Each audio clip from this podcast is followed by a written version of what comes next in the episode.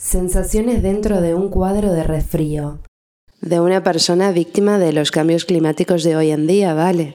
Che, te cuento una cosa. Me di cuenta que lleva casi 365 días una persona sin responder un mensaje de WhatsApp. No para de clavar el visto. Claro, porque le mandas notas de voz y te las escucha todo, pero de feedback cero. Las cosas de hoy en día, ¿no? Parece que estamos más comunicados que nunca, pero no. Este año descubrí que no quiero negarme la realidad, porque me di cuenta que ningún suceso es malo, todo es experiencia. Y cada experiencia nos enseña y nos ofrece semillas de crecimiento. Así que sí, acepto, acepto todo, y si puedo reírme, mejor.